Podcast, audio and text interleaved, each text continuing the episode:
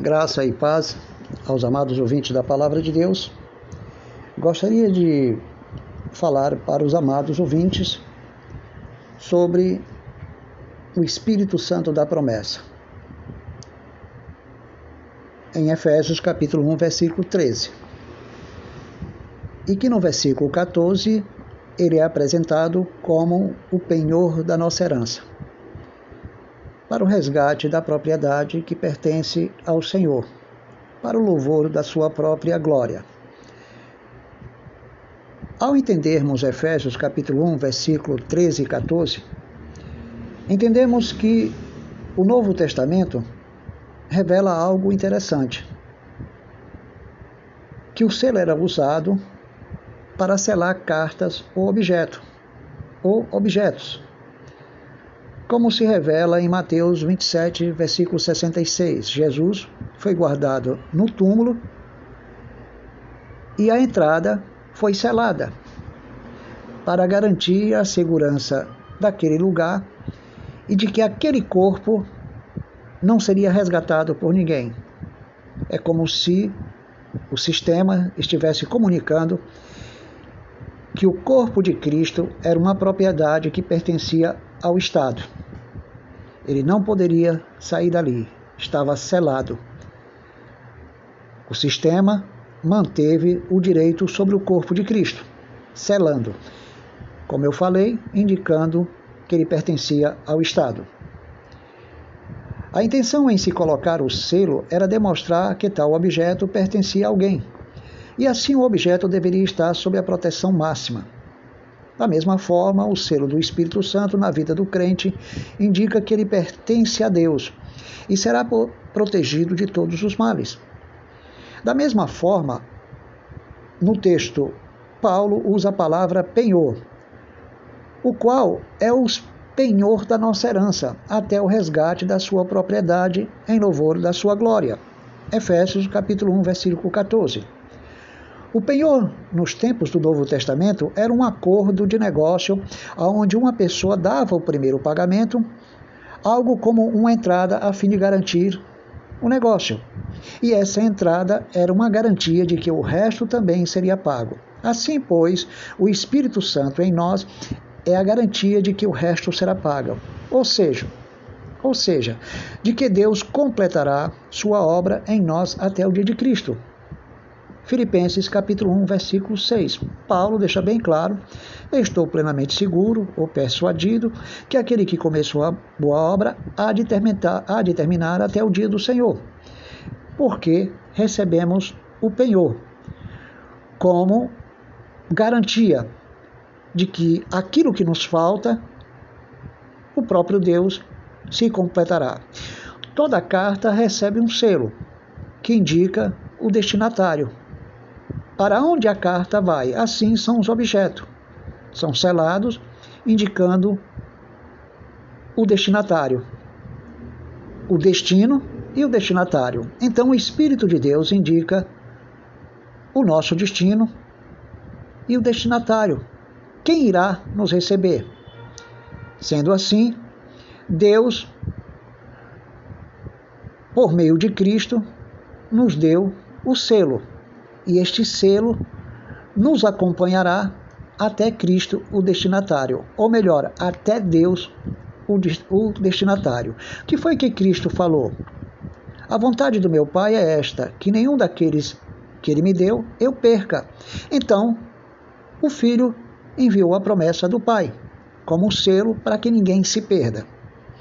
A presença do Espírito Santo na vida do crente é a grande garantia que Deus mesmo nos deu de que permaneceremos salvos até o fim. Então, uma vez salvo, salvo para sempre, porque temos o selo, temos o penhor. Se pudéssemos nos perder, isso significaria que o selo divino poderia ser rasgado, ou que o penhor divino não tivesse valor suficiente para garantir a nossa salvação. Em ambos os casos, seria o mesmo que dizer que o Espírito Santo não vale nada. Agora observe com atenção. Hebreus capítulo 9, ou melhor, Hebreus capítulo 10, versículo 29, diz o seguinte: Hoje julgai vós, de que castigo será merecedor aquele que pisoteia o Filho de Deus profana o sangue da nova aliança, que o santificou para sempre, que o aperfeiçoou, e ultraja o Espírito de Deus. Porque se eu digo que perdo a minha salvação, eu estou dizendo que o Espírito de Deus não vale nada. Será que essa blasfêmia terá perdão quando a pessoa diz que a sua salvação só está garantida em si mesmo? Muitos acham que depende apenas deles mesmos a tarefa de manter a sua salvação final, a quem Deus predestinou, também glorificou. Deus predestinou não só a chamada, mas a justificação e a glorificação, e nos deu o penhor exatamente para que essa palavra se cumpra. E para estas pessoas que pensam que a tarefa de garantir a sua salvação depende dele mesmo, vamos fazer um pequeno, uma pequena ressalva. Para este bem cabe a repreensão que Paulo fez aos Gálatas, Sois assim insensatos, que tendo começado no espírito, no selo, no penhor da promessa, estáis agora vos aperfeiçoando na carne, no esforço. Eu tenho que obedecer, eu tenho que me santificar, senão eu perdo a minha salvação. Ele está dizendo que o penhor não vale nada e o sacrifício de Cristo é imperfeito. De fato, essas pessoas veem sua salvação em termos de uma decisão que fizeram e baseiam-se a certeza de sua salvação sobre a inconstante areia da vontade humana. Por mais que compete a nós a busca pela vida verdadeiramente espiritual, não devemos jamais buscar a certeza da nossa salvação apenas em nossas habilidades ou em nossa vida, mas num selo que Deus pôs sobre nossas vidas, que é o selo do Espírito, que funciona como um penhor da nossa salvação. Para que, para que, veja bem, perdêssemos a salvação, teríamos que voltar à antiga condição de morte espiritual.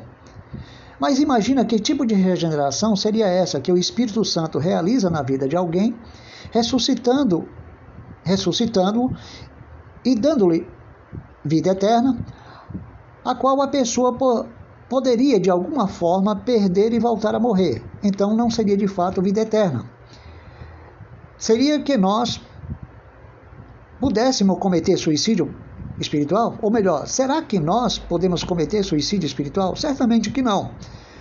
Pois Pedro diz que não temos sido regenerados não de semente corruptível, mas de incorruptível. 1 Pedro capítulo 1, versículo 23.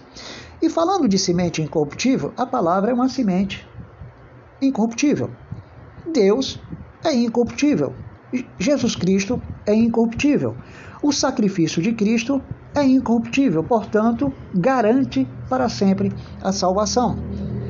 Agora, se a pessoa diz que perde a sua salvação, então ele não foi regenerado pela semente corruptível, nem pelo Pai, nem pelo Filho, nem pelo Espírito Santo e nem pela própria palavra, porque ele alegou que perde a sua salvação pelo fato de ter que realizar a sua parte. Então as pessoas estão entendendo que graça está baseado na sua obediência. Então eles utilizam a sua obediência como cumprimento da justiça da lei. Cristo cumpriu 100% e ele tenta cumprir 50% da justiça da lei, querendo se assemelhar a Cristo, confiando no seu esforço, como mérito dessa salvação. Logo, ela já não é por graça, é por causa dos seus 50%, porque ele está cumprindo a justiça da lei. Sendo assim, amados, se alguém diz que perde a sua salvação, ele diz que esse selo, esse penhor, não é nada. Então, esta pessoa está ultrajando o Espírito de Deus. Esta pessoa conhece a graça? Não, não conhece. Ele conhece a lei. Então, o evangelho judaizante é aquele evangelho que diz o seguinte: Cristo fez a sua parte em 100%. Então, ele oferece esse 100% àquele que fizer a sua parte. Então, significa que você só compra o remédio na farmácia, ou melhor, você só fica curado com o remédio da farmácia quando você se esforça a tomar aquele remédio e antes ler a prescrição da bula. Isso quer dizer que se você se esforça, obedece os critérios bíblicos, toma essa porção judaizante, que é o Cristo que eles oferecem, o Cristo judaizante, um Cristo que é uma obra imperfeita na visão do movimento pelagiano e armeniano. Automaticamente, você só será salvo se tomar esse remédio que se chama Cristo ou obra redentora, obedecendo a bula que se chama Bíblia, por meio do seu esforço humano. Então, se você não fizer a sua parte, não terá a sua salvação.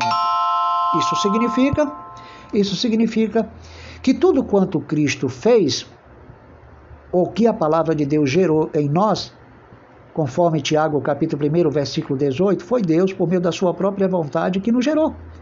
Então tudo que Deus fez torna-se falso. Por quê? Porque na realidade, se o homem não cooperar, se o homem não interagir, se o homem não participar com a sua sinergia, então ele não Deus não pode lhe salvar, nem tampouco por meio do Espírito, porque prevaleceu a sua vontade. Então ele tem que garantir a sua salvação em sinergia com 100% daquilo que Cristo fez na cruz do Calvário. É evidente que nós temos que ter responsabilidade. Mas a responsabilidade não é para garantir a nossa salvação, é para desfrutar daquilo que nós já temos. É, é para se alegrar com aquilo que nós já temos. Porque até a nossa obediência e santidade, ela só consegue se desenvolver se Deus estiver presente, se o penhor estiver presente. Se o penhor não estiver presente, a sua santidade e a sua obediência não se desenvolve. É como diz o Salmo 127, versículo 1: Se o Senhor não edificar a casa, em vão trabalham os edificadores. Se Deus não estiver presente, gerando a capacidade do que você precisa para obedecer e para se santificar, para guardar a sua vida, porque diz a Bíblia: se o Senhor não guardar a cidade, em vão vigia o sentinela. Então, se Deus não estiver presente, atuando, começando a boa obra, efetuando o querer e o realizar em você, não lhe capacitar pela graça, você não vai conseguir produzir nada por meio do seu esforço. O seu esforço é algo secundário se caso sai da sua vida o Espírito Santo, sai da sua vida Cristo e você olha para Deus. Então, quando você olhar para Deus, ele vai olhar para você como um pecador que vai para o inferno. Porque Cristo falou: sem mim nada podeis fazer. Sem o Espírito Santo, impossível de alguém querer garantir a sua obediência ou a sua salvação sem ele. E ele foi dado para dizer que agora você está salvo. Você é propriedade de Deus, você pertence a Deus. Não devemos agora começar a obra de Deus na nossa carne, querer garantir a obra de Deus na nossa carne, seria insensatez. Temos que confiar no Espírito. Por isso nós oramos no Espírito, no poder do Espírito e com o Espírito. E isso é feito todos os dias. E não tem nenhuma relação com misticismo, com revelação, com profecias ou visões, sonhos. Tem relação ao fato de estar sendo está sendo conduzido pela graça de Deus dentro das Escrituras. Quando nós somos conduzidos dentro das Escrituras, é o Espírito de Deus que está nos capacitando a andar de acordo com as Escrituras. Então, amado, essa é uma pequena palavra de consolo para aqueles que questionam ainda o seu futuro com respeito à salvação. Então, todo aquele que pensa que a sua salvação está baseado naquilo que ele está fazendo, na sua obediência e santidade, ele não está crendo 100% no selo da promessa e no penhor, e nem na perfeição do sacrifício de Cristo. A semente que ele recebeu não é a semente incorruptível. E se ele atribui a si qualquer esforço, ele vai sempre sentir fome e sede de salvação. E sempre vai haver nele temores e medo. E a palavra de Deus diz que Jesus Cristo destruiu o poder da morte para nos livrar do pavor da morte. E essas pessoas que atribuem a salvação à sua obediência e santidade e não ao penhor e ao sacrifício perfeito de Cristo, sempre terão terrores, porque eles não conhecem a graça e nem conhecem o penhor que ele recebeu. Ele não percebe que o penhor foi dado para concluir o pagamento, porque você não tem possibilidade de oferecer nenhuma atributo, nenhum atributo a Deus para que Deus confie em você. Se Deus nos deu o Espírito Santo, é porque ele não confia na nossa capacidade humana, ou seja, no nosso braço, na nossa insensatez em querer continuar a obra do Espírito Santo por meio da nossa carne. Terminar na carne é terminar debaixo de um evangelho judaizante. Graça e paz.